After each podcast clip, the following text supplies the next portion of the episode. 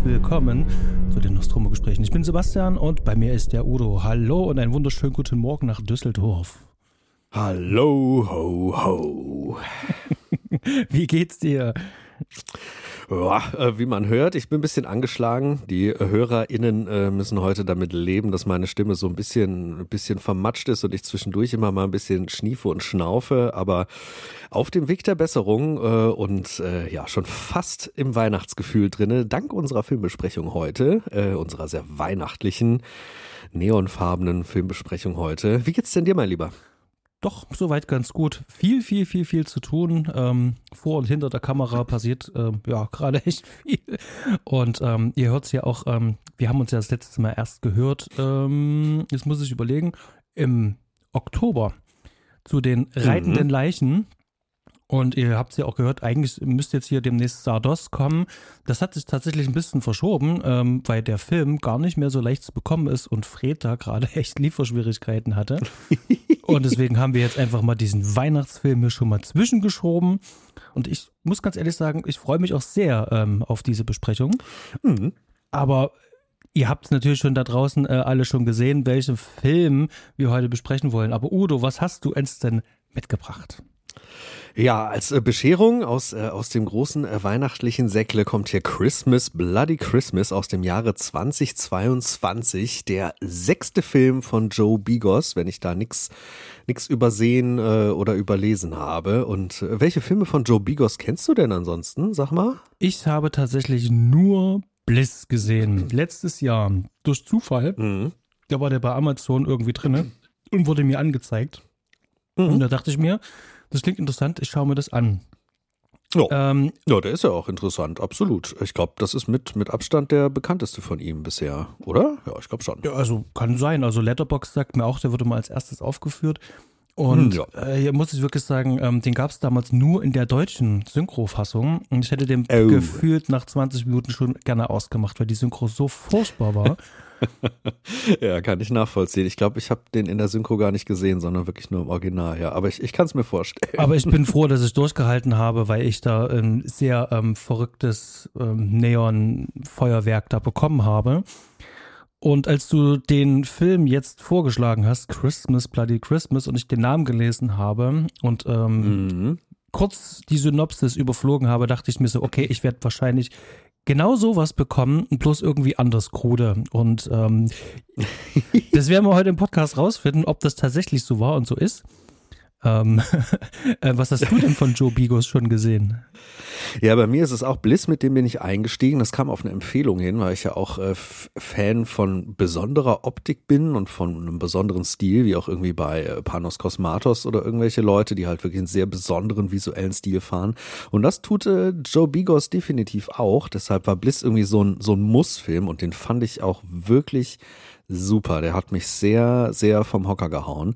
Und jetzt habe ich mir im Zuge ähm, der Vorbereitung zu Christmas Bloody Christmas, ähm, weil ich wieder so geflasht war von der Optik und so Bock hatte, habe ich mir auch noch den VFW gegeben, so dass, äh, dass ich jetzt quasi die drei aktuellsten Filme von ihm kenne und mir nur die drei älteren Filme fehlen, wobei mir das auch immer wieder ein bisschen so aussieht, als wenn die drei älteren Filme auch so ein bisschen anders stilistisch unterwegs sind. Ich werde da auch definitiv mal einen Blick riskieren interpretieren. Ich glaube aber, dass er diesen visuellen, audiovisuellen Stil ähm, vielleicht erst jetzt mit diesen drei Filmen gefunden hat, wenn man zumindest von der ein oder anderen Vorschau beziehungsweise auch den Plakaten äh, darauf schließen mag. Aber da bin ich sehr gespannt und bin auch sehr offen für sein für sein Frühwerk. Ähm, ja, aber dementsprechend äh, ja Bliss, VFW und Christmas Bloody Christmas. Ich habe es nur halt nicht in der richtigen chronologischen Reihenfolge gesehen. So gesehen. Interessant finde ich, wenn man alle drei Filme sieht. Ich habe den Eindruck, dieser Mann baut somit sein eigenes Universum mhm. auf, so mit, mit eigenen Regeln. Und, und das mag ich ja erstmal grundsätzlich richtig gerne, wenn jemand da so sein, sein, sein Süppchen kocht und das alles irgendwie wie in einer Welt spielt. Ist dir wahrscheinlich auch anhand von, von Bliss und diesem hier auch schon aufgefallen, oder? Man sieht es ja auch schon an den, an den Plakaten. Mm. Mhm. Und ich, ja. also die Kameraarbeit, da werden wir nachher natürlich noch drüber sprechen, und ganz besonders der Ausleuchtungsstil. Ja der lässt ja auch schon auf so einen so einen, so einen Stil schließen. Und dann muss man noch dazu mhm. sagen, also wenn man ein bisschen sich mit ähm, härterer Musik ähm, irgendwann mal auseinandergesetzt hat oder davon gehört hat, ähm, dürfte es keinem wirklich ähm, schwerfallen zu glauben, dass äh, Joe Bigos sehr wahrscheinlich ein Metalhead ist. Ja. Und das durchzieht sich ja tatsächlich, also die Filme, die ich gesehen habe, definitiv durchzieht das die Filme, sind wesentlicher Bestandteil. Und ich würde fast mhm. meinen, dass das in anderen Filmen wahrscheinlich auch so ist. Ja, in, äh, in, in VFW ist das, ist das definitiv ganz genauso.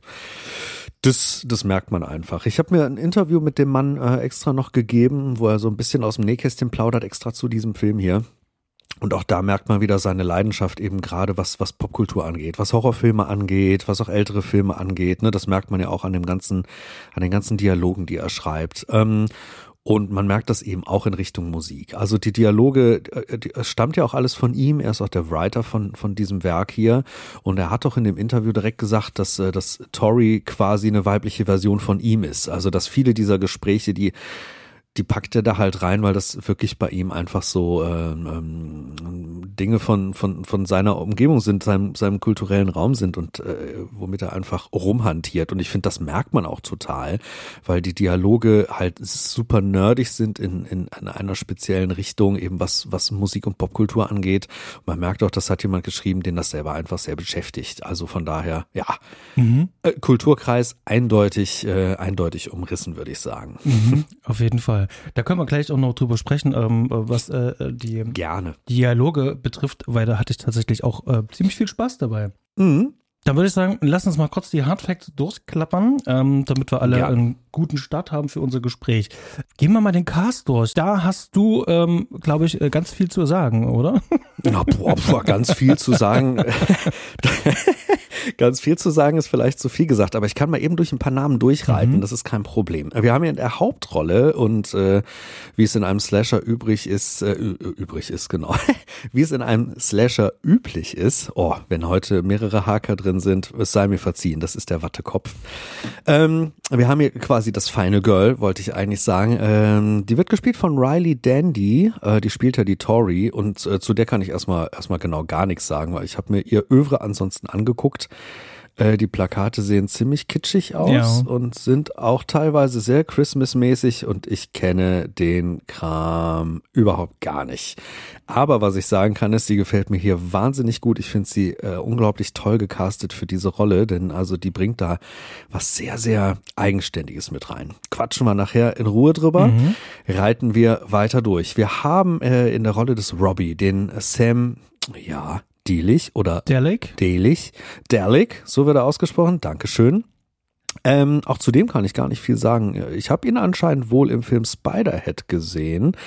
Äh, dem, ich glaube, letzten Film. Ich glaube, danach kam bisher noch nichts von Joseph Kosinski, aber da spielt er, glaube ich, auch nur eine wirklich kleine Rolle, weshalb ich da den, das Gesicht hatte ich da einfach nicht im Kopf, hätte ich jetzt selber nicht dran gedacht. Mm, wir haben als Jay den Jonah Ray Rodriguez, mhm. über den ich auch nichts sagen kann, denn äh, der hat zwar eine etwas größere Vita, aber hm, das sagt mir äh, hier Suitable Flash zum Beispiel oder oder Victor Crowley oder so, die habe ich auch alle nicht gesehen. Er scheint bei ähm, Weird, The Earl Yankovic Story, den ich leider auch noch nicht gesehen habe, scheint er auch äh, mit drin zu sein.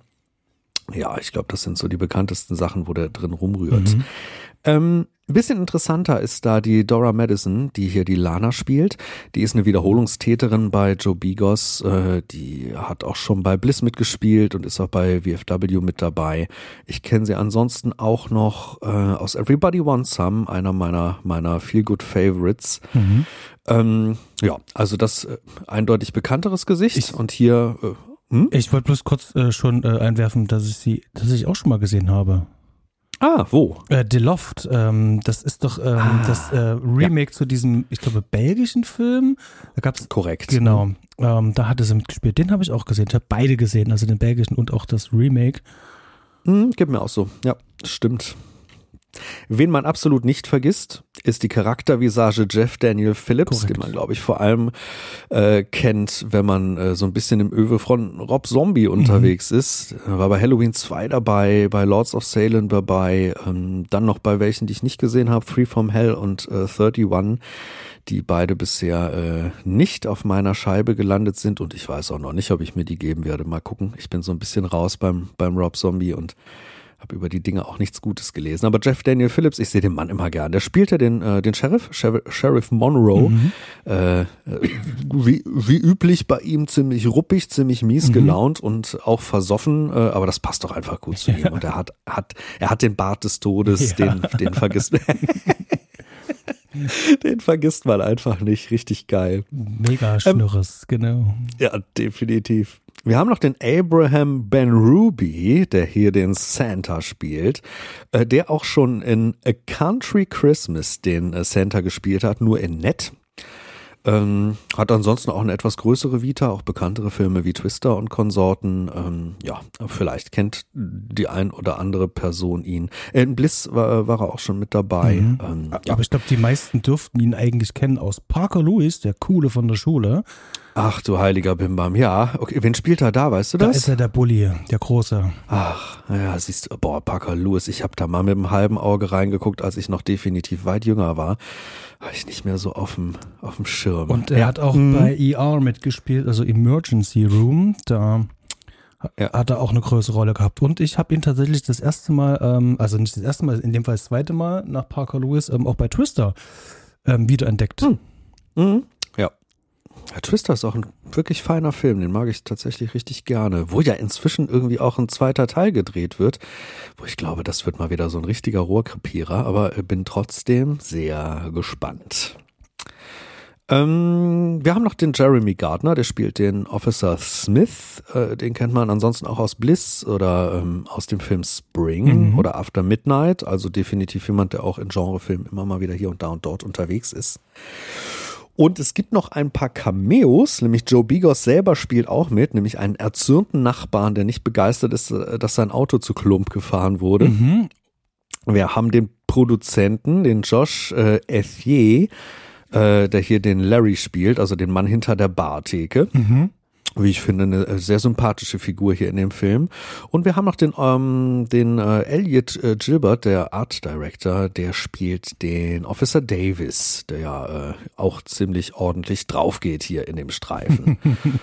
So, es gibt noch ein paar weitere, aber ich glaube, die können wir, können wir entspannt vernachlässigen. Das werden so die wichtigsten gewesen sein. Es ist eine schöne Mischung aus nicht so bekannten äh, Namen und Gesichtern und eben einigen Genreleuten und auch Wiederholungstätern äh, bei Bigos. Ähm, ja, mir persönlich gefällt der Cast erstmal richtig gut äh, weil ich finde, dass das so in dem Universum, was er schafft, der hat da sehr markige Leute drin, die alle was sehr Besonderes haben und die man sich auch merkt und die man äh, alle auch sehr gut, finde ich, unterscheiden kann voneinander. Und das gefällt mir grundsätzlich erstmal sehr, sehr gut. Es sind halt alles eher so, ja, die sehen alle aus, aus wie Rocker, Metaller und harte Trinker und äh, irgendwie, ja, ich, ich finde das erstmal so in dem Kosmos, den er schafft, ziemlich cool, oder? Was meinst du? Mhm, auf jeden Fall. Das scheint irgendwie so eine Art Metal Village zu sein, so kommt mir das vor. Ja. genau. Ja, ich glaube auch. Was mich auch zu der Crew bringt, weil die scheint hier auch nur aus ähm, Metalheads zu bestehen. Mhm. Denn Joe Bigos und Josh Ethier, der ähm, Produzent, der ja auch den Film geschnitten hat, der ist auch so ein mhm. Metalhead. Und äh, die haben schon ziemlich viel zusammen gemacht.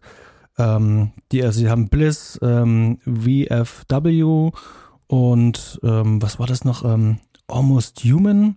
Also die haben mhm. ziemlich viel, haben die schon zusammen gemacht. Und ähm, also wenn man von Joe Bigos redet, dann müsste man den eigentlich immer noch mit dazu nehmen. Mhm. Und ja, du hast schon gesagt, geschrieben hat Joe Bigos das selber. Ich finde das äh, ganz spannend, äh, die Kameraarbeit hier. Ähm, ich hätte schwören können, dass der Brian Sowell noch an einem anderen Film partizipiert hat, hatte aber nicht. Also das mhm. ist tatsächlich der äh, einzige ähm, von Joe Bigos, wenn ich das richtig sehe. Ja. Es sieht aber alles tatsächlich, ähm, wenn man sich so die Plakate anschaut, das hat alles so diese Retro-Video-Ästhetik. Mhm. Ich bin sehr gespannt, was äh, von dem Mann dann noch kommt. Werden wir aber nachher nochmal im Detail nochmal drüber sprechen. Ähm, was mir unbedingt mal mit erwähnen sollte, du hattest, ähm, hast du das vorhin schon gesagt, ähm, das Production Design. Der Adam Dietrich, der hat es gemacht. Und äh, der ähm, ist auch kein Unbekannter hier bei uns im Podcast, denn der war auch für das ähm, ähm, Production Design bei uh, The Last of Night verantwortlich. Hm, siehst du wohl, okay. Mhm. Dann haben wir hier noch ähm, ähm, Art Direction, ist bei diesem Film tatsächlich auch mal interessant. Elliot Gilbert, der war schon häufiger bei ähm, Joe Bigos mit am Start, also auch bei VFW war auch mit dabei. Und dann sollten wir unbedingt nochmal hier den Steve Moore erwähnen. Das ist nämlich der Komponist ähm, des äh, eigentlichen Scores. Man muss natürlich sagen, der Soundtrack, der ist voll.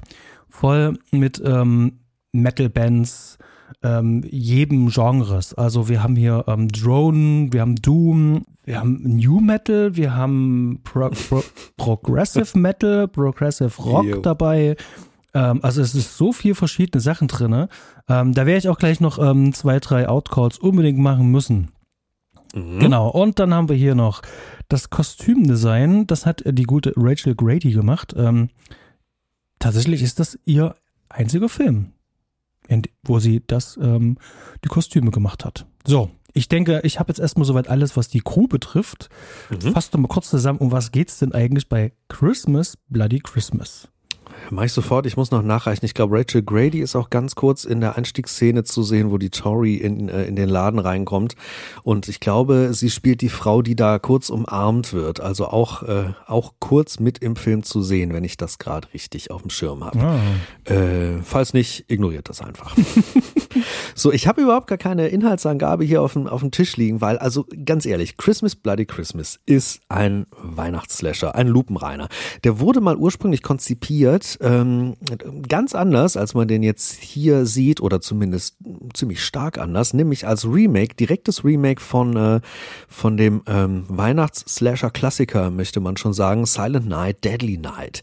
So, und da die Rechteinhaber von Silent Night, Deadly Night äh, zu Joe Bigos gesagt haben, nee, haben wir keinen Bock drauf, das ist uns viel zu weit weg vom Original, das wollen wir so nicht, das verschreckt unsere Fans, ähm, hat er das umgeschrieben und hat sich an seine große Liebe zu Terminator erinnert und hat einfach diese Idee von Silent Night, Deadly Night genommen, mit Terminator kombiniert und daraus einen Film gemacht. Und genauso ist der Inhalt. Wir haben einen Einstieg von 20 Minuten, wo einfach Tori äh, an einem Weihnachtsabend überhaupt gar keinen Bock auf Weihnachten hat und eigentlich nur saufen und vögeln möchte und das auch sehr äh, vehement kommuniziert, ähm, sich von einem Tinder-Date verabschiedet und dann äh, lieber mit ihrem Kumpel Robbie um die Häuser zieht und die sich wahnsinnig besaufen und die ganze Zeit sehr äh, schöne Gespräche führen über über Rock, Metal, über über Filme, über Popkultur generell, über alles Mögliche.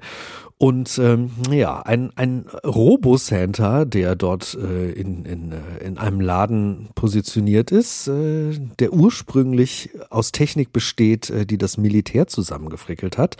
Auch schon eine wirklich interessante Idee. Der knallt durch, schnappt sich eine Axt äh, und auch diverse andere Hilfsmittel und fängt an, sich sehr blutig durch dieses äh, Heavy-Metal-Dorf zu knüppeln bringt diverse Menschen um und äh, landet am Ende in einem furiosen Showdown mit, äh, mit Tori, die eben als Final Girl übrig ist und sich ihm als einzige dann noch entgegenstellt. Und ja, viel mehr gibt's da, glaube ich, zum Inhalt auch erstmal gar nicht zu sagen, denn das ist wirklich auf dem Papier rein inhaltlich ein sehr lupenreiner, sehr schnörkelloser, sehr geradliniger Slasher, der eindeutig eben auch von der Terminator Story äh, beeinflusst ist, wo es auch gar nicht viele Seiten, äh, Seitenschläge gibt, außer jetzt natürlich, was die Dialoge angeht, die nochmal so ein bisschen äh, eben einen besonderen Geschmack da reinbringen, ja.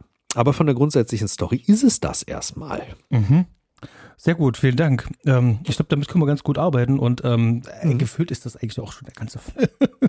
Ja, ja. Weil der Film lebt äh, definitiv ähm, ähm, von, von allem, aber nicht jetzt wirklich von der Geschichte.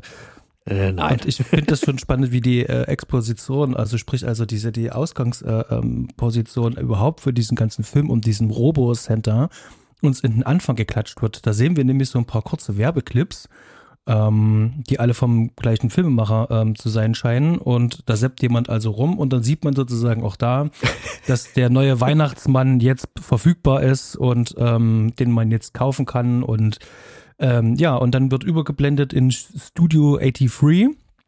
ähm, was das Produktionsstudio für diesen Film ist. Und dann sieht man schon, okay, das, ähm, das ist äh, so auf alt gemacht. Also so ein bisschen so Retro-Look mit ganz viel Filmgrain drauf und ähm, ganz mhm. vielen Distortions. Und spätestens ab diesem Moment kannst du dich eigentlich als Zuschauer schon entscheiden, möchte ich mir das jetzt anschauen oder nicht? Also der Film sagt dir ganz klar, pass mal auf, du guckst dir gleich hier Trash an und sehr wahrscheinlich edel, edel Trash.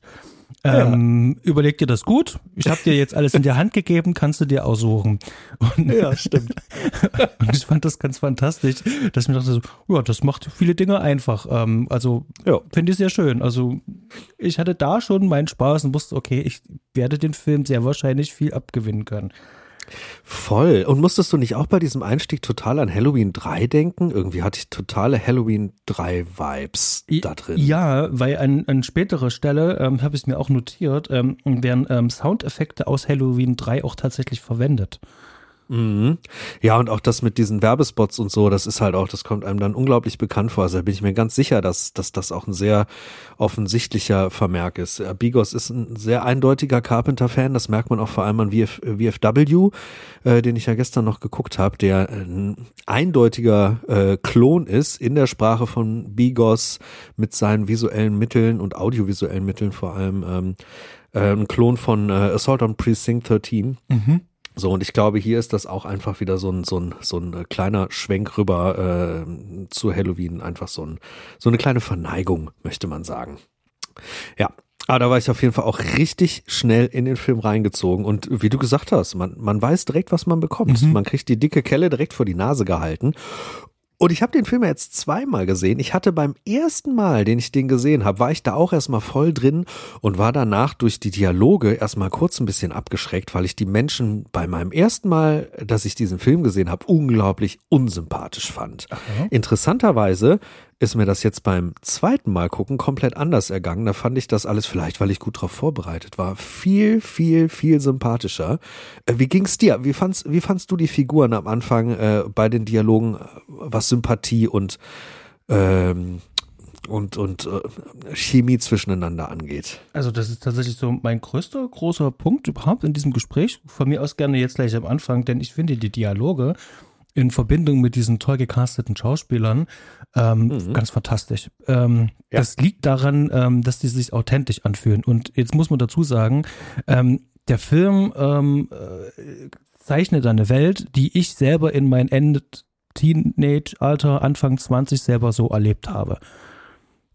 Das heißt also, ich habe äh, automatisch so ein, so ein Gefühl von der Zeit, als ich jung war und rumgestiefelt bin und in Clubs war, Metal-Shows war, selber gespielt habe. So ein bisschen so dieses Rock'n'Roll-Leben. Und ähm, da haben wir so gequatscht, da haben wir so geredet. Und ich glaube, mein, mein Vater ähm, hat früher irgendwann zu ihm gesagt, ihr habt die ganze Zeit nur über Müll geredet. Weil es, es, geht ja nur über äh, popkulturelle Referenzen und gegenseitig abgleichen, ist man auf dem gleichen Stand, die eigene Meinung ist äh, ähm, äh, sehr egozentrisch. Also es ist, so ganz viele Dinge, die ich selber so auch erlebt habe. Und das war mhm. eine schöne, schöne Zeitreise. Und ich habe tatsächlich gestern, bevor ich den Film gesehen habe, war ich noch im Keller, ich musste noch ein paar Sachen rausholen und bin da auf so eine ganz alte Kiste gestoßen, wo so alte Flyer mhm. drinne waren und äh, ja, Dinge halt eben halt aus genau dieser Zeit. Und danach gucke ich mir diesen Film an. Also ich hatte automatisch schon so, so, so eine Grundeinstellung und dann guckte ich mir den Film an, dachte mir so, das ist irgendwie äh, gerade ganz weird und der Film hat mich da komplett einfach äh, in Watte gepackt und dachte mir so, hier fühle ich mich wohl. Und ähm, ich muss ganz ehrlich sagen, also ich bin überrascht, dass gerade äh, die äh, Riley Dandy, äh, dass die nicht äh, in ein paar größeren Filmen noch irgendwie zu sehen ist. Die war sowas von ähm, charming und insgesamt diese ganze Ausstrahlung und wie sie geredet hat und also da geht definitiv mehr. Also könnte ich mir wirklich, ähm, würde ich mir häufiger Filme mit dir anschauen und nicht in diesen komischen Hollywood Christmas Schmonzetten oder was ist das, mhm. Dead's Amor und äh, huh. Also ne, hier fand ich also ganz fantastisch. Also die hat mich auch umgehauen. Und ich weiß auch gar nicht, warum ich beim ersten Mal da so Sympathieprobleme hatte. Ich glaube, da ging es einfach so ein bisschen äh, zwischen, zwischen Tori und Robbie, die Art und Weise, wie die sich aneinander annähern und dann irgendwann im Bett landen. Ich glaube, da, da war ich erstmal kurz so ein bisschen so, hä, was geht denn zwischen den beiden ab? Äh, so diese Art von von, äh, von Flirten fand ich, glaube ich, beim ersten Mal gucken ein bisschen drüber. Und das ging mir halt beim zweiten Mal gucken jetzt gar nicht so. Ich bin ja auch groß geworden in, äh, in, in Rock- und Metal-Szene, beziehungsweise auch mit ein paar Gruftis drumherum und so weiter. Und von daher, mir ist diese Art und Weise, diese nerdige Art und Weise, über all diese popkulturellen Dinge zu sprechen, auch absolut nicht fremd. Ganz im Gegenteil. Ähm, das hat bei mir damals auch genauso stattgefunden. Ist vielleicht, äh, was, was die sexuellen Inhalte angeht, deutlich runtergeschraubt. Da äh, dreht hier Bigos schon, schon auch ordentlich auf auf. Aber, ähm, aber ich mochte das jetzt auch einfach richtig gerne, vor allem weil ich auch so äh, dialoggetriebene Szenen wahnsinnig gerne mag und da inzwischen auch einfach noch viel, viel mehr drin bin in Filmen, die einfach größtenteils auch um Menschen gehen, die sich unterhalten und ansonsten irgendetwas im Leben tun. Halt wie so ein Everybody Wants Some auch, den ich vorhin erwähnt habe. Ähm, so Filme, die halt wirklich einfach um ums Quatschen gehen. Ich mag das total gerne und das finde ich ist ja auch eine ganz klare Stärke äh, von von diesem Film, dass der so einstiegt, äh, einstiegt, oh, einsteigt und und und Menschen wie uns halt total gut an die Hand nimmt. Mhm. Ich habe allerdings auch viele Kritiken gelesen, die genau darin die große Schwäche sehen, denn ich glaube, wenn man dazu keine Verbindung mhm. hat zu dieser Art Nerd Talk, die hier stattfindet mhm. und auch diesem wahnsinnig schnellen und und äh, und und ähm, ja auch teilweise recht in die Tiefe gehenden Schlagabtausch. Wenn man dazu keine Verbindung ja. hat, dann kann man dann natürlich irgendwie wenig mit anfangen. Man muss mit den Themen irgendwie auch connecten. Aber wenn man selber da drin steht und sagt, hey hier, yo, äh, ich kann mit den Inhalten auch irgendwie äh, äh, was anfangen, dann kommt man damit, glaube ich, herrlich gut zurecht. Also gerade ne, für Filmfans ist da einiges mit drin, halt für Musikfans ist da einiges mit drin. Äh, und ich finde auch so einfach Gespräche über, was ist denn das beste Rock-Christmas-Album oder so. Ich finde sowas einfach witzig. Irgendwie macht mir, macht mir Spaß dazu zu hören. tatsächlich musste ich dann selber auch nach, äh, nach, nachdenken, ob mir da irgendwas bekannt war und alles, was da so aufgezählt wurde, ich dachte mir so, ja, das hast du irgendwann am Rand gehört, aber da habe ich mhm. auch gemerkt, dass ähm, diese Kombination aus Metal und Weihnachten sowieso sehr, sehr, sehr, sehr schwierig ist. Und ich, ähm, wenn ich Metal höre, eben halt ganz weit weg von sowas wie Weihnachten sein will, eigentlich. Mhm. ähm, aber was mir aufgefallen ist, und ich weiß nicht, ob es dir auch so ging, ähm, wir reden ja dann doch häufiger ähm, über ähm, Frauenfiguren im Film, wie die gezeichnet ja. sind und ganz besonders, wenn es eben halt, ähm, naja, von einem Mann geschrieben ist, der ja mhm. viel Male Gaze mit reinbringt. Also ganz ehrlich, so eine Form von selbstbestimmten Frauen, wie die umgehen ähm, mit ihrem äh, Umgebung, wie die Menschen miteinander interagieren, habe schon lange nicht mehr gesehen. Ich fand das ganz fantastisch. Und äh, hier mhm. wird nichts ausgestellt, sondern das ist alles wirklich auf Augenhöhe. Und ich fand das ganz toll. Ich fand das wirklich richtig, richtig gut. Und dass dann so eine, äh, wirklich so eine, so eine Sachen, so eine Wortfetzen, sowas wie einfach nur das Wort Lecktuch ähm, dann einfach gedroppt mhm. werden. Ich denke so, okay, das ist äh, nicht nur zeitgeistig, sondern das ist, ähm, da schwingt noch ganz viele andere Sachen mit halt. Also dieses, ähm, ich schütze mich selbstbestimmt, aber kann halt einfach trotzdem rumvögeln, wie wie ich das halt will und lass mir das von niemandem mhm. sagen. Also diese Grundattitüde, fantastisch.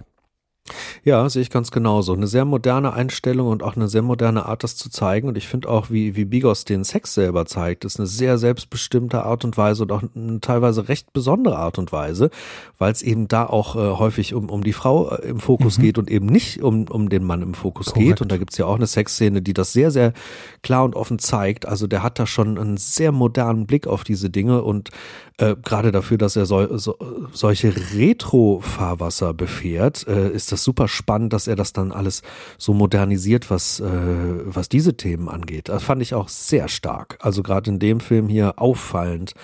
Ähm, da, da hat er sich Gedanken gemacht. Mhm. Cool. Ähm, tatsächlich fand ich es auch ein bisschen schade, dass dann der, der Darsteller, ähm, der, wie heißt der denn, der Sam Delic, der den Robbie spielt, ja. Mhm. Dass der dann, dann doch äh, relativ verhältnismäßig äh, früh dann einfach ähm, sehr brutal stirbt. Also das fand ich mhm. ähm, schon echt ein bisschen schade, weil der war auch super sympathisch. Also man hat schon mhm. gemerkt, der, das sind so diese typischen, ähm, wie, wie, wie, wie kann man es denn nennen? Der war schon die ganze Zeit scharf auf die, das sieht man eben halt auch. Und er war halt äh, sehr schnell ja. eifersüchtig, ähm, ganz besonders, ja. wo es um das andere äh, Tinder-Date geht. Ähm, mhm. Übrigens auch cooler Running Gag mit dem Vater von vier oder fünf Kindern. Auf dem die ganze Zeit so geil rumgehackt wird, das ist herrlich. Genau, aber ich, ich fand es tatsächlich ähm, ähm, ihn wirklich super sympathisch da auch an der Stelle. Also ähm, da hat die Chemie auch irgendwie äh, cool hingehauen. Also du hast gemerkt, der hat schon irgendwie Bock und dann im richtigen Moment ähm, ähm, zieht es dann eben halt auch durch. Also wird dann auch nicht gefackelt. Ähm, das fand ich ziemlich cool insgesamt. Absolut. Ich fand auch schade, dass er so früh aussteigt, obwohl es natürlich auch ein interessanter Shock-Value ist an der Stelle. Ah, die Chemie, das ist ganz spannend. In dem äh, Interview sagte er auch, ähm, was diese Dialoge angeht, die sind, er hat das sogar betitelt mit so 50 Prozent ist davon gescriptet, aber ganz viel davon ist eben auch improvisiert von, äh, von den beiden Hauptdarstellern. Ähm, das fand ich sehr, sehr stark, denn wie du sagst, die Chemie stimmt da total. Dieses Ping-Pong-Spiel zwischen beiden, mhm. äh, dieser Schlagabtausch, das klappt ganz hervorragend. Das ist super getimed. Die beiden gehen richtig cool aufeinander ein und man, das, äh, das fühlt sich so authentisch an, wie, wie, wie die beiden dann einfach miteinander äh, diese Dinge austauschen und aufeinander eingehen und wie sich dieses Gespräch entwickelt. Stark, wirklich, richtig gut. Mhm. Aber du hast auch schon gesagt, also ich kann wirklich ähm, verstehen, wenn jemand sagt, ich kann damit null connecten, das ist nicht meine Welt und das ist ein wichtiger Bestandteil, dass man da zumindest irgendwie einen Bezug hat zu, zu, zu, zu, zu Metal, Rock und, und diese ganzen ähm, Attitude, die die eben halt so mit sich bringt. Ähm, ja, das glaube ich auch. Und ich finde es auch sehr angenehm, dass hier nicht diese typischen Metal-Klischees reingebracht werden, sondern das mhm. ist alles wirklich sehr subtil und äh, so wie es ja tatsächlich ja auch ist.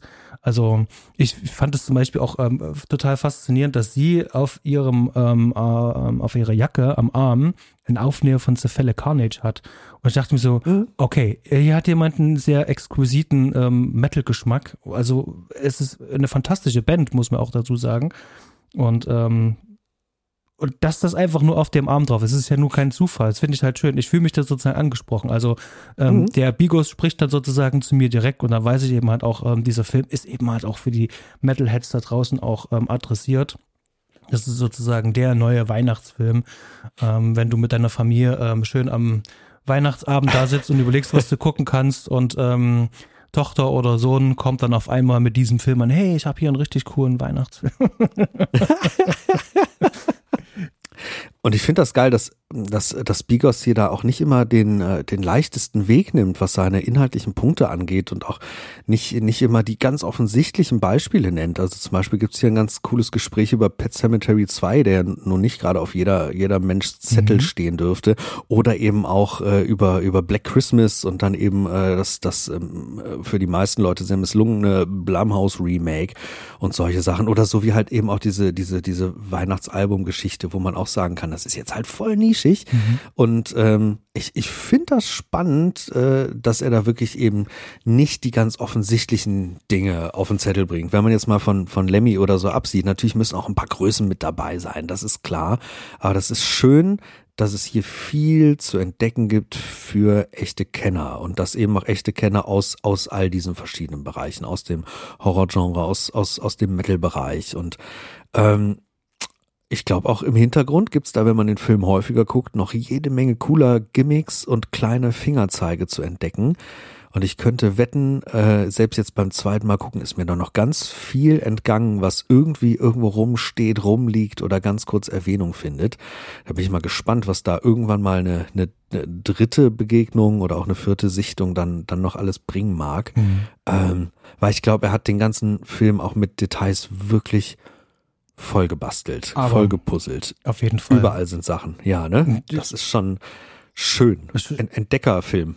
Also, dass der Film in, in, in so einem Metal-Shop, ähm, also Vinyl-Musikladen ähm, äh, anfängt, das sagt ja eigentlich schon alles, weil da guckst du ja automatisch schon so, kannst du irgendwas entdecken, hörst du da irgendwas Bekanntes und gerade auch auf ähm, Soundtrack-Ebene, da hört man dann doch die eine oder andere bekannte Band.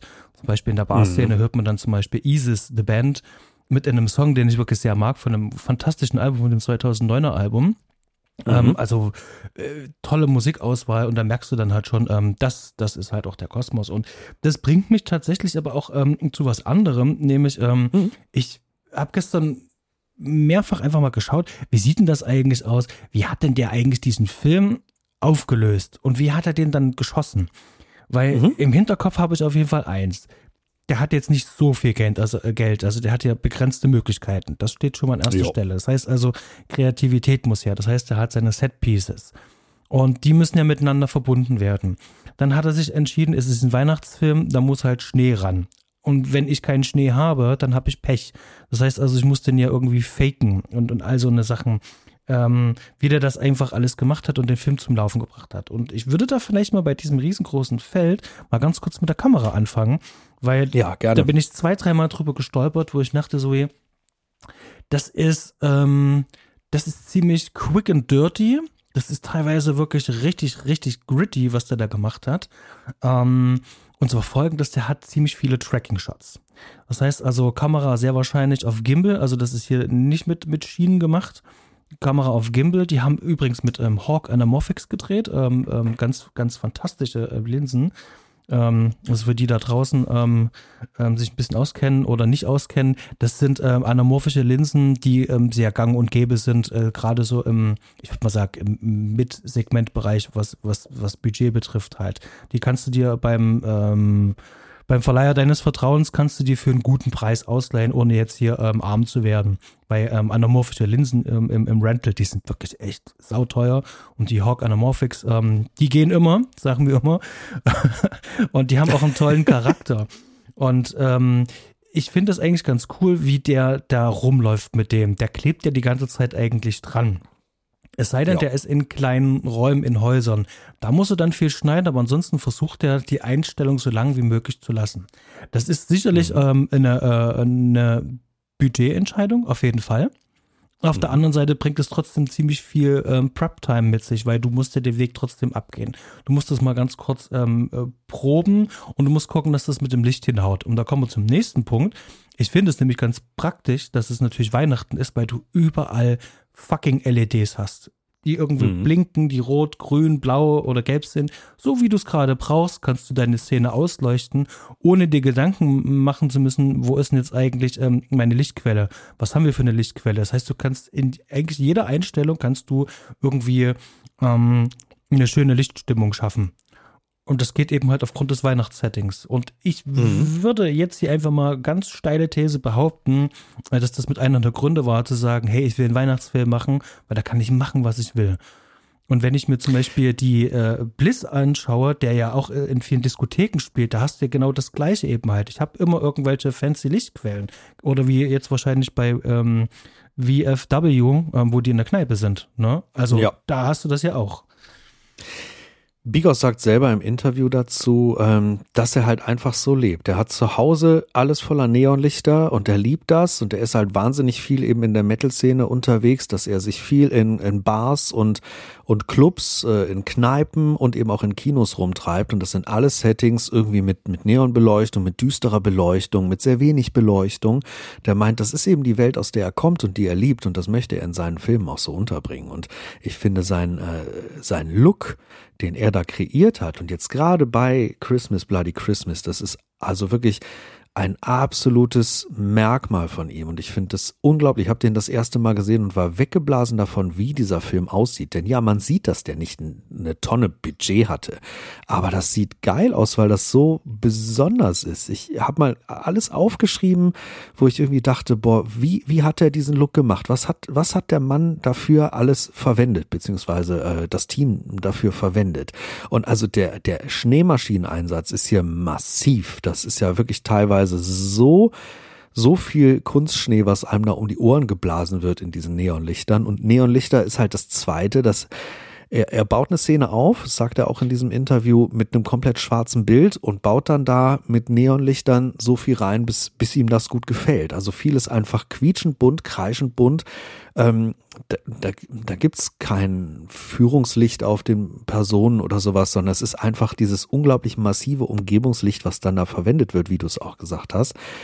Er, arbeitet wahnsinnig viel mit Schwarzlicht in diesem Film, was auch nicht Usus ist, was man wirklich nicht oft sieht in Filmen, was hier aber ein ganz besonderes Bild hier und da macht. Mhm.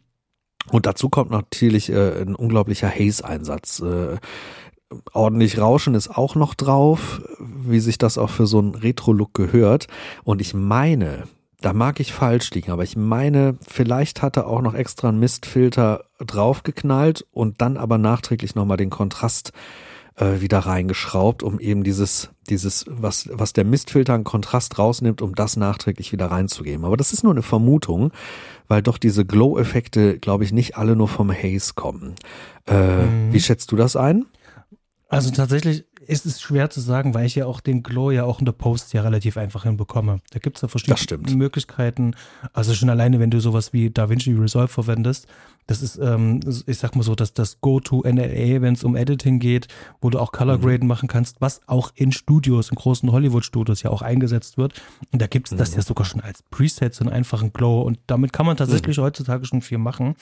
Mhm. Und ich kenne viele ähm, DOPs, die sagen, du pass mal auf, ich mag den Effekt auch, aber lieber clean abdrehen und dann später in der Post machen. Weil vielleicht mhm. will man sich dann doch anders überlegen, weil der Highlight Roll-Off bei diesen, diesen Mistfiltern, der kann schon wirklich echt krass sein und kann dir dann im Zweifelsfall auch mal die, die Szene ruinieren. Und wenn ich mir die Totalen zum Beispiel anschaue auf der Straße, würde ich sagen, mm -mm, da war keiner drauf. Also das ist äh, ja, punktuell okay. halt. Ich vermute halt eher in der Post. Ähm, sollte jemand da draußen sein, ähm, der da ähm, bessere Informationen dazu hat, ähm, einfach mal kurz uns anhauen. Äh, würde mich tatsächlich selber mal interessieren, ob jetzt hier nur Post oder dran, aber meine Vermutung, wenn ich die Bilder sehe, geht eher auf Post. Und äh, du hast Schnee gesagt und Schneemaschineneinsatz. Am mhm. Anfang mhm. laufen die doch da ähm, diese Mall da lang, also nicht diese Mall, also diese Straße runter. Ja. Mhm. Das ist doch, das ist doch Fake-Schnee, das ist doch kein echter Schnee. Das kommt. Das ist die ganze Zeit Fake-Schnee, ja, ja, ja. Also CGI, massiv. ich meine CGI-Schnee meine ich. Ja, da ist auf jeden Fall äh, Fake-Schnee mit drin. Da ist, ist auf jeden Fall was reingesäbelt worden. Aber ich habe auch an ganz vielen Stellen definitiv ähm, Einsatz von Schneemaschine gesehen. Das sieht man gerade, wenn man näher dran ist, wie die Flocken fallen, was da für Flocken fallen. Und das, äh, da ist auch massiv mitgearbeitet worden. Er hatte halt, glaube ich, nur nachträglich wirklich noch mehr reingeballert. Also es ist auch un also unglaublich verschneite Bilder teilweise. Mhm. Das sieht schon geil aus, CGI hin oder her. Oder was meinst du? Also ich denke schon, dass es eine Mischung ist, aber manchmal sieht man auch auf der Straße, dass es halt nass ist. Ja. Und ähm, der Schnee ist ziemlich dicht dran und kommt aus einer Richtung, aus der er eigentlich nicht kommen könnte. Also gerade was Windrichtung angeht. Und wenn man dann in den Laden dann reinläuft, ähm, dann verfliegt der so und das sieht aber alles sehr künstlich aus. Also gerade diesen Opening-Shot, wo der da in den Laden reingeht, ähm, mhm. CGI-Schnee, aber trotzdem irgendwie, ähm, es funktioniert, um die Stimmung zu erzeugen. Also es funktioniert, also es ist jetzt nicht äh, äh, so, wie, wie heißen die, ähm, diese ähm, Asylum-mäßig. Ja. So ist es ja. nicht. Ähm, dass man sieht, dass es so ein Layer ist, der einfach nur drauf geknallt ist. Nee, und diese Art billigen Look hat man hier eigentlich im ganzen Film nicht. Man hat schon viel, was wirklich an alte Zeiten und an, an, an, äh, an VHS-Zeiten quasi erinnert. Ich finde auch, man sieht sehr stark, wie körnig das teilweise in den sehr dunklen Bildern ist. Gerade am Anfang in diesem Shop gibt's da so ein paar Einstellungen, wo, äh, wo es sehr nach High-ISO-Bereich aussieht irgendwie das stört mich halt einfach überhaupt gar nicht hier, weil es irgendwie äh, sehr handgemacht und sehr authentisch rüberkommt, wie das, wie das gebastelt ist, weil ich das mit Low Budget auch einfach ganz gern mag, mhm. auch wenn man das hier und da mal sehen kann. Das ist halt eine Geschmacksfrage, ne? Man kriegt hier kein High-End-Produkt, wo wirklich irgendwie mehrere Millionen an Dollar rein, reingepumpt wurden, äh, um solche Sachen wirklich absolut on point perfekt zu machen. Aber man sieht eben, die mussten auch mit vielen Sachen improvisieren und das finde ich oft viel spannender als dieses vollkommen durchgestylte Produkt und durchgestylt verteilt ist das hier äh, trotzdem auf, auf eine ganz eigene gritty, schmierige Art und Weise, auch was die blutigen Effekte angeht und so. Hier ist auch da nicht alles perfekt und on point, aber es ist gut gemacht. Es ist spritzig, es ist matschig, es ist ziemlich deftig. Es ist einfach wirklich äh, gut, wenn man das Genre mag. Äh, schön, schön anzusehen. Ja, aber das bringt mich ja tatsächlich äh, gerade auf den, den, ich sag mal so, den Unique Selling Points dieses Films, nämlich der Weihnachtsmann. Ähm, wie fandest ja. du denn den Bloody Santa hier in diesem Film? Der ist für mich, also ich habe zwei Schwachpunkte des Films aufgeschrieben und der ist mit, mit Abstand an der Spitze, weil ich finde, dass der sehr häufig überhaupt nicht richtig robotermäßig rüberkommt. Mhm. Also da kann man noch so viele hydraulische Geräusche reinbasteln, aber ich finde, wie der sich manchmal bewegt, was der auch für offensichtlich menschlich automatische Bewegungen macht, die sind überhaupt nicht roboterlike. Das hat mich hier und da schon kurz rausgerissen und gestört. Ich hätte mir gewünscht, dass der robotiger rüberkommt, dass der mechanischer rüberkommt und dass der vielleicht auch ein bisschen früher im Film schon was abgefragter ist und da auch, äh, der sieht am Ende, wenn der vollkommen zerfetzt ist, sieht er schon wieder richtig geil aus. Aber es gibt diese Zwischenphase, wo da dieses Kinn grün leuchtet und so. Mhm. Da dachte ich echt, wollt ihr mich eigentlich verarschen, Leute? Das ist echt nicht schön. Also, äh, also das, das hätte richtig ikonisch sein können, aber meines Erachtens haben sie das echt ein bisschen versaut, oder? Also, ja, wie kann ich es am besten ausdrücken? Also, ja, es gibt zumindest recht, ähm, dass man den ähm, Abraham Ben Ruby ähm, hier beim Versuch ähm, eines Roboters zu meme scheitert. Also das auf jeden Fall, ja. da gebe ich dir auf jeden Fall recht. Das ja. funktioniert nicht. Ähm, der hätte sich wahrscheinlich den Terminator vielleicht lieber doch noch ein, zwei Mal mehr anschauen sollen. Das, Definitiv. Das hat der Schwarzenegger damals wirklich sehr, sehr gut gemacht. Ähm, allerdings muss ich dazu sagen, ähm, spätestens wo äh, dieses Grün da unter dem Kinn, unter dem Bart zum Vorschein kommt und die Augen leuchten, die Laseraugen. Ich dachte so, okay, das ist jetzt all over the place. Aber irgendwie finde ich das auch richtig bescheuert genug. Also, es hat, das hat mich dann überhaupt nicht gestört. Mich hat dann eher gestört, als dann dieser, ähm, als er dann so derangiert war, dass dann dieses Auge dann irgendwie mal rausguckte, was viel größer mhm. war als das eigentliche Auge vorher. Und ich dachte so, das finde ich jetzt persönlich irgendwie nicht ganz so geil. Da fand ich die roten Terminator-Augen da schon ein bisschen geiler. Ähm, aber so insgesamt, ja, Schwachpunkt gebe ich auf jeden Fall mit. Also das hätte irgendwie ein bisschen dämonischer sein können. Das hätte ein bisschen, aber sei es drum. Also es funktioniert trotzdem. Ein paar Kills finde ich ähm, ähm, super deftig. Mhm. Und ich finde es auch sehr schön, dass man sieht, dass das auch alles Poppen sind. Also dieser, dieser, ich würde mal sagen, dieser, ähm, wie heißt der, ähm, Tom Savini? Mhm. Genau, dieser, dieser, dieser ähm, 70er Jahre Look halt. Das finde ich total geil, dass du siehst, dass es eine Puppe ist und trotzdem irgendwie ist es ganz schön matschig und eklig und das hat irgendwie Spaß gemacht. Ja, voll. Das sind vielleicht nicht die kreativsten Kills, die man hier in einem Slasher gesehen hat, ne? aber sie sind gut gemacht, sie sind handgemacht und sie sind teilweise wirklich matschig und, und ganz schön gefrickelt. Und ich wollte zum Weihnachtsmann auch noch sagen, also so viel Kritik, wie ich da habe, ich finde das trotzdem auf eine trashige Art und Weise cool, dass die das so durchgezogen haben, ne? weil es ist voll trashig, wie der Mann das spielt. So, also der macht selbst automatisch aus Versehen eine Handbewegung, wo er sich die Haare aus dem Gesicht wischen will. Sowas, was ein Roboter echt auf die Art und Weise nie tun würde. Da siehst du, das ist so ein, so ein Automatismus eines Menschen, der das auch häufiger im Leben tut. Mhm. Äh, äh, es, ist, es ist so comichaft und deppert, dass es dann auch schon wieder irgendwie witzig ist. Also es ist, es ist ein Kritikpunkt, aber trotzdem nichts, was mich wirklich stört an, an dem Ganzen. Ja. Ja. Was, äh, hast du noch einen zweiten großen Kritikpunkt auf dem Zettel? Ich habe nämlich noch einen. Hast du noch einen? Ähm, ja, so ein Kritikpunkt wäre dieses ähm, ähm, fünffache Finale. Ja, genau. ich denke und so. nochmal. Und nochmal. Und nochmal. Genau, also dieser Film ähm, wirklich fünf, fünfmal insgesamt ins, ins Finale reingeht. Ähm, und du denkst, okay, der ist jetzt tot und der steht trotzdem wieder auf. Und das fand ich dann schon ein bisschen too much. Also wo ich dachte so, ähm, nö, das hätte jetzt auch tatsächlich gereicht. Aber ähm, ich meine, wir kriegen da noch ein paar, paar, wie nennt man das? Ähm, wir kriegen noch ein paar äh, schöne Values noch zu sehen. Wir kriegen noch ein paar ähm, krasse Moves und dass ihr dann die Finger abgehackt werden, das fände ich dann auch nochmal ganz schön krass.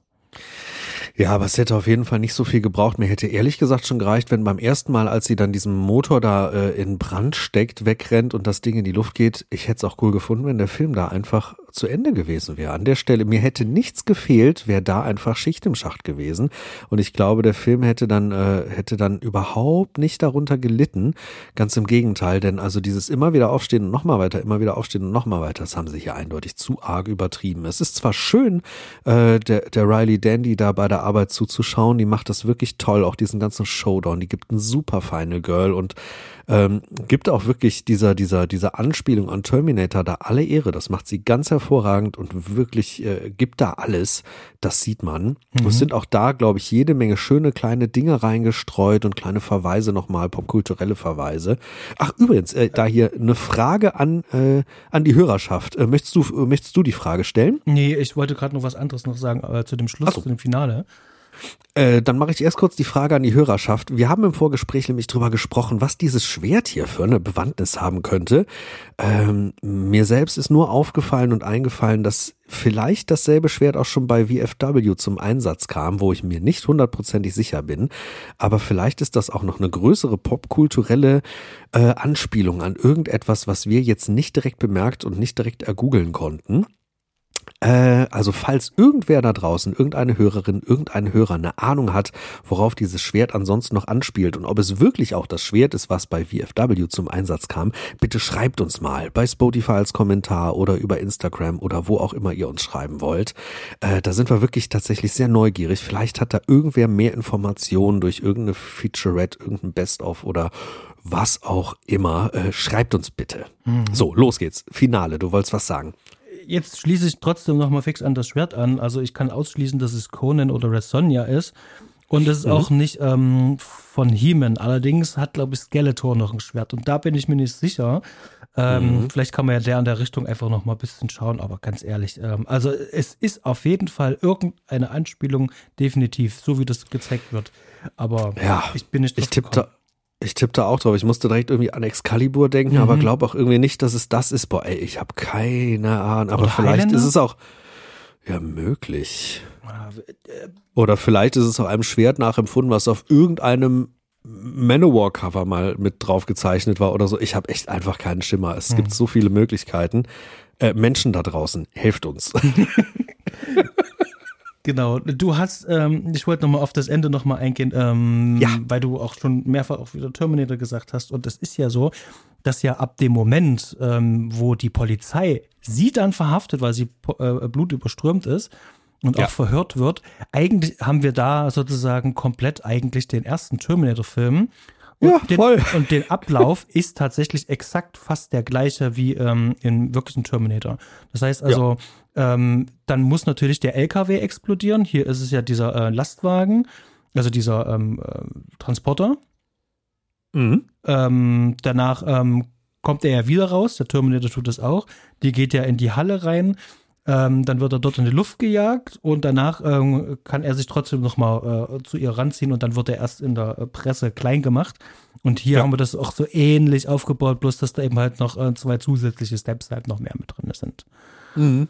Und ähm, ich glaube, der hat sich da wirklich einfach eisekalt dran bedient und hatte da wahrscheinlich eine diebische Freude dran, als er das wahrscheinlich geschrieben hat, so wie geil. Und jetzt baue ich dieses komplette Ende aus Terminal gleich noch in diesen Film noch mit ein. Man muss es nicht nur referenzieren. Ähm, kann Jupp. ich wirklich sagen, lieber gut geklaut als selber schlecht ausgedacht. ja, voll. Genau. Hat mich, hat mich jetzt hier an der Stelle auch einfach überhaupt gar nicht gestört, obwohl das so unglaublich offensichtlich ist. Ganz im Gegenteil, ich finde das, ich finde das ganz cool, wie, wie äh, Bigos das, äh, Bigos das, das macht, diese Dinge, die er liebt, dann irgendwie da reinzunehmen und da was vollkommen Eigenes draus zu machen. Denn so, so sehr es geklaut ist von Terminator, so sehr ist es eben auch was Eigenständiges dadurch, wie er das gemacht hat und wie er das zeigt und wie das Ganze dann aussieht. Ähm, da, da kann ich überhaupt nichts gegen meckern. Ist auch wie bei VFW, wo man auch genau sieht, dass er da eigentlich einen Film total kopiert, aber er macht es eben his way. Er macht eben da wirklich ein ganz eigenes Ding draus durch die Zutaten, die er dann noch da reinschmeißt. Und das, äh, das muss man Christmas, Bloody Christmas auf jeden Fall lassen, egal wie man den ansonsten finden mag. Ob einem die Menschen auf den Sack gehen, ob einem die Dialoge auf die Nerven gehen, ob einem was auch immer auf den Zeiger geht. Es ist was sehr Eigenständiges, was man sonst so nicht unbedingt sieht, auch nicht in diesem Preissegment so sieht, auch nicht in diesem Genre so sieht. Es ist wirklich ein wahnsinnig interessant produzierter Slasher der, äh, der, der, der eine ganz eigene Sprache spricht. Und äh, mhm. das kann, das kann gerade im Slasher-Bereich definitiv nicht jeder von sich behaupten. Und ich muss ganz ehrlich sagen, ähm, ich fühle mich so ein bisschen so an diese ähm, deutschen Indie-Horror-Filmmaker-Szene ähm, so ein bisschen erinnert, wenn ich das sehe. Mhm.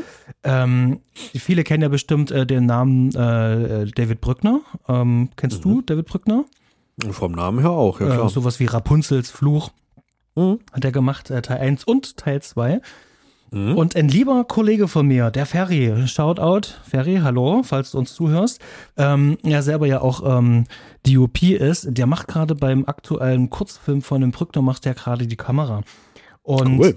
der Ferry, der hat ähm, ständig in seinen Kurzfilmen, der hat so Horror-Kurzfilme gemacht. Ich äh, hau euch mal äh, unten in die Show Notes einfach mal seinen, seinen YouTube-Kanal, da könnt ihr euch mal diese ganzen alten Horror-Kurzfilme auch mal anschauen. Ähm, wirklich ähm, sehr unterhaltsam und ähm, alles self-made gemacht mit äh, einfachsten Mitteln. Aber auf jeden Fall, der hat auch mit ähm, ähm, viel mit Neonlicht gearbeitet. Er hat auch ganz viel mit äh, diesen bunten äh, LEDs gearbeitet, um mhm. die Szene auszuleuchten. Aber was er auf jeden Fall viel und häufig gemacht hat, ist sein Wohnzimmer komplett leergeräumt und dort viele In-Szenen einfach in seinem verdammten Wohnzimmer gedreht. Und ähm, wenn du es nicht weißt, kommst du gar nicht auf die Idee drauf. Aber ich fand es dann irgendwann cool, mal rauszufinden, okay, wo hat er das jetzt gedreht? Ähm, wo ist äh, der, der Balkon, wo ist äh, die, die Tür zum Wohnzimmer. Ich fand das immer ganz fantastisch. Mhm. Aber worauf ich hinauskommen wollte, ist, ähm, weil Ferry das immer so gemacht hat, hier ist die Polizeistation offensichtlich in irgendeinem Haus. Man sieht jo. diese Kamin. Steinwand. Und ich denke mir so, naja, das ist jetzt alles, aber definitiv keine Police Station. ähm, wo man halt auch gesehen hat, ähm, okay, ähm, wir haben hier nicht viele Sets, äh, wir konnten nur dieses Haus für diese eine Woche mieten und da muss jo. jetzt eine Police Station halt rein. Ganz ehrlich, ich schluck das. Also ich, ich habe da gar kein Problem mit, weil ich oft, offensichtlich hier wirklich sehen kann, ähm, hier geht es einfach nur darum, ähm, den Eindruck zu vermitteln, das könnte eine sein, damit wir den Film erzählen können, aber hier geht es nie um irgendwelches Gefühl von Authentizität und das ist Authentizität. und das ist, ähm, ich finde das irgendwie super charming alles. Also dieser ganze Film, also wenn man den scheiße findet, kann ich verstehen, warum. Aber ich habe da irgendwie ganz viel Spaß dran gehabt, muss ich jetzt mal sagen.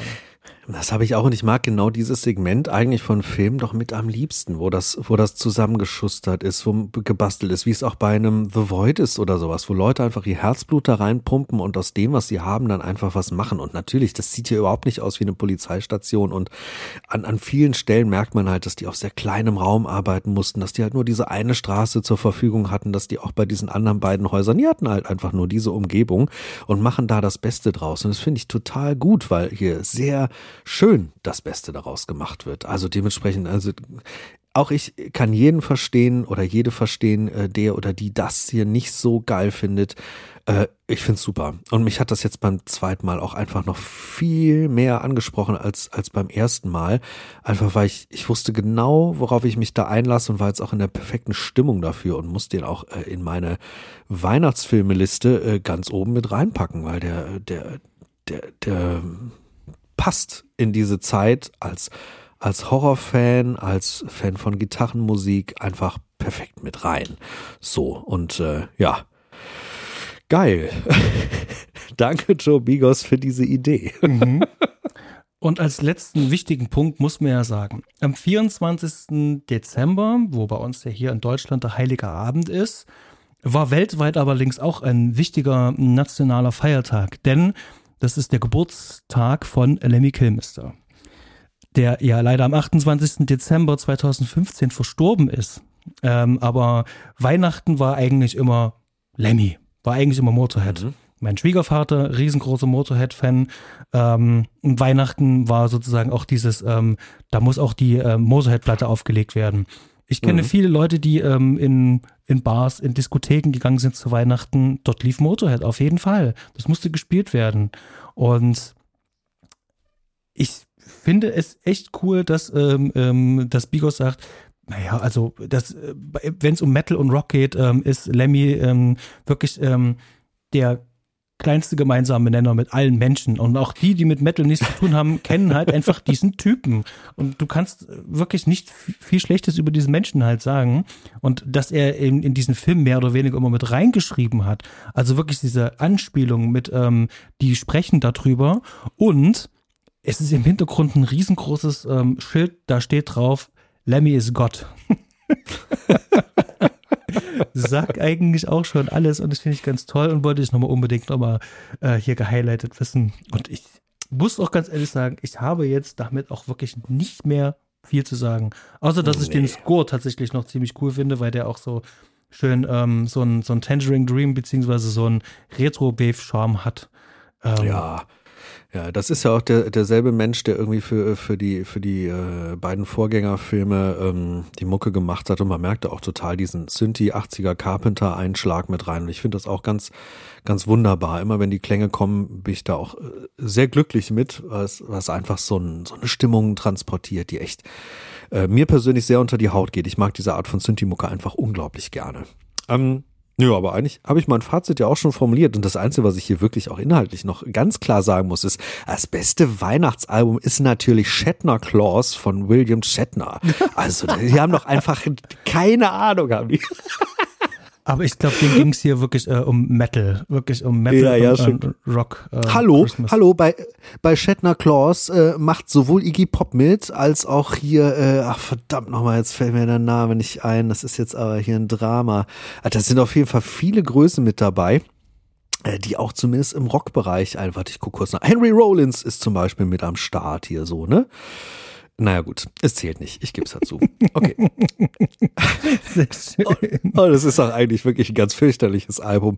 Aber irgendwie allein das Cover macht mir schon Freude. Es hat einen ähnlichen Trash-Faktor. Es erinnert mich jetzt gerade an, an dieses, ähm, war das Leonard Nimoy, der von den Hobbits gesungen hat? War das nicht so? Ja, ja, ja. Aber. Shatner hat auch ein paar wirklich schöne Spoken äh, Words Alben gemacht. Also ich finde zum Beispiel sein Album Has Been, das mag ich tatsächlich richtig gern. Das hat er zusammen mit Ben Folds gemacht. Ähm, Pianisten und, und, und, und äh, Singer-Songwriter aus Amerika, den ich persönlich wirklich schätze, auch wenn er hier und da ein paar poppige Sachen gemacht hat. Äh, vielleicht kennt äh, die, die ein oder andere äh, auch die Ben Folds Five. Ähm, und da, und da stammt Ben Folds eigentlich ursprünglich her. Und also die haben da wirklich ein ganz tolles Album fabriziert. Und ich meine, Shatner macht ja Musikalben schon seit Jahrzehnten in mhm. allen möglichen Besetzungen mit Henry Rollins zum Beispiel wirklich diverse, auch Rockgeschichten zusammen und so. Das ist natürlich eine Menge totaler Unfug, aber es ist halt eben nicht nur Unfug. Allerdings dieses Shatner Claus Album ist nur Unfug. So. Okay. Aber damit kann man sich auch ganz wunderbar auf die Weihnachtszeit einstellen, wenn man äh, mit Weihnachten gar nicht so viel an der Brause hat. Nämlich. Hast du noch ein paar andere äh, Weihnachtshorrorfilme zum Abschluss, die du den Menschen da draußen mit auf den, auf den Weg geben möchtest? Ach du meine Güte. Nee, eigentlich, eig, eig, eigentlich nicht. Nee, überhaupt nicht. Ich bin, ich, bin, ich bin ein richtiger Weihnachtsmuffe, wenn es darum geht, und äh, fand das eigentlich ganz erfrischend jetzt, äh, dass wir, ich glaube jetzt im dritten Jahr in Folge jetzt äh, tatsächlich trotzdem über den Weihnachtsfilm sprechen. Letztes Jahr war es ja Black Christmas. Stimmt. Was war es vorletztes Jahr? Das müsste entweder Krampus gewesen sein. Ah. Genau, also ja. ähm, schöne kleine Tradition. Apropos, das mich dazu bringt, und zwar, ähm, ihr da draußen, ich hau's euch in die Shownotes, äh, geht jetzt bitte sofort äh, zur lieben Anne vom Kostümfebel Podcast. Die macht so ein kleines Weihnachts-Special, an dem wir übrigens auch mit partizipieren werden. Und äh, lasst ihr mal ein Like da, ähm, hört ihre Podcasts an. Sehr zu empfehlen. Der Udo war auch schon mal da. Yay, mehrfach sogar. Wirklich toller Podcast. Mag ich gerne. Auch als, als, als Hörer bin ich großer Fan. Ganz genau. Und äh, da gibt's natürlich auch ähm, Filme, und zwar Weihnachtsfilme als Empfehlung, so als Kalendertürchen. Und ähm, vielleicht ist das ähm, die Empfehlung, die ihr braucht, wenn, wenn ich euch heute mal keine mitgeben kann. Dann sei zumindest von mir noch der Silent Night, Deadly Night, der hier ja als Vorlage diente, wofür dies ja eigentlich ursprünglich ein Remake werden sollte, äh, ans Herz gelegt. Ich würde nicht sagen, dass es einer der, der großen Slasher-Klassiker ist. Manche sehen das vielleicht so, aber es ist auf jeden Fall als Weihnachtshorror äh, absolut sehenswert und irgendwie auch nochmal was anderes aus dem Slasher-Bereich, was man sehr gut gucken kann mit einem killenden äh, Typen im äh, Weihnachtsmann-Kostüm. Ähm, schaut mal rein. Aber da fällt mir was ein, da will ich vielleicht doch mal noch einen Film nachreichen. Und zwar gibt's äh, doch einen Weihnachtsfilm, der mir einfällt, und zwar Deadly Games. Ähm, Im Deutsch mit dem Untertitel Allein gegen den Weihnachtsmann.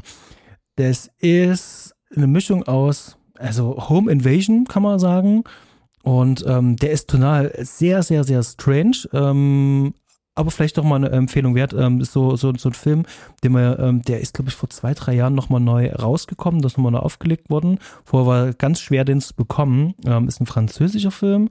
Und ähm, geht es halt um einen Jungen, der ähm, Fallen stellt, so ein bisschen wie Kevin McAllister.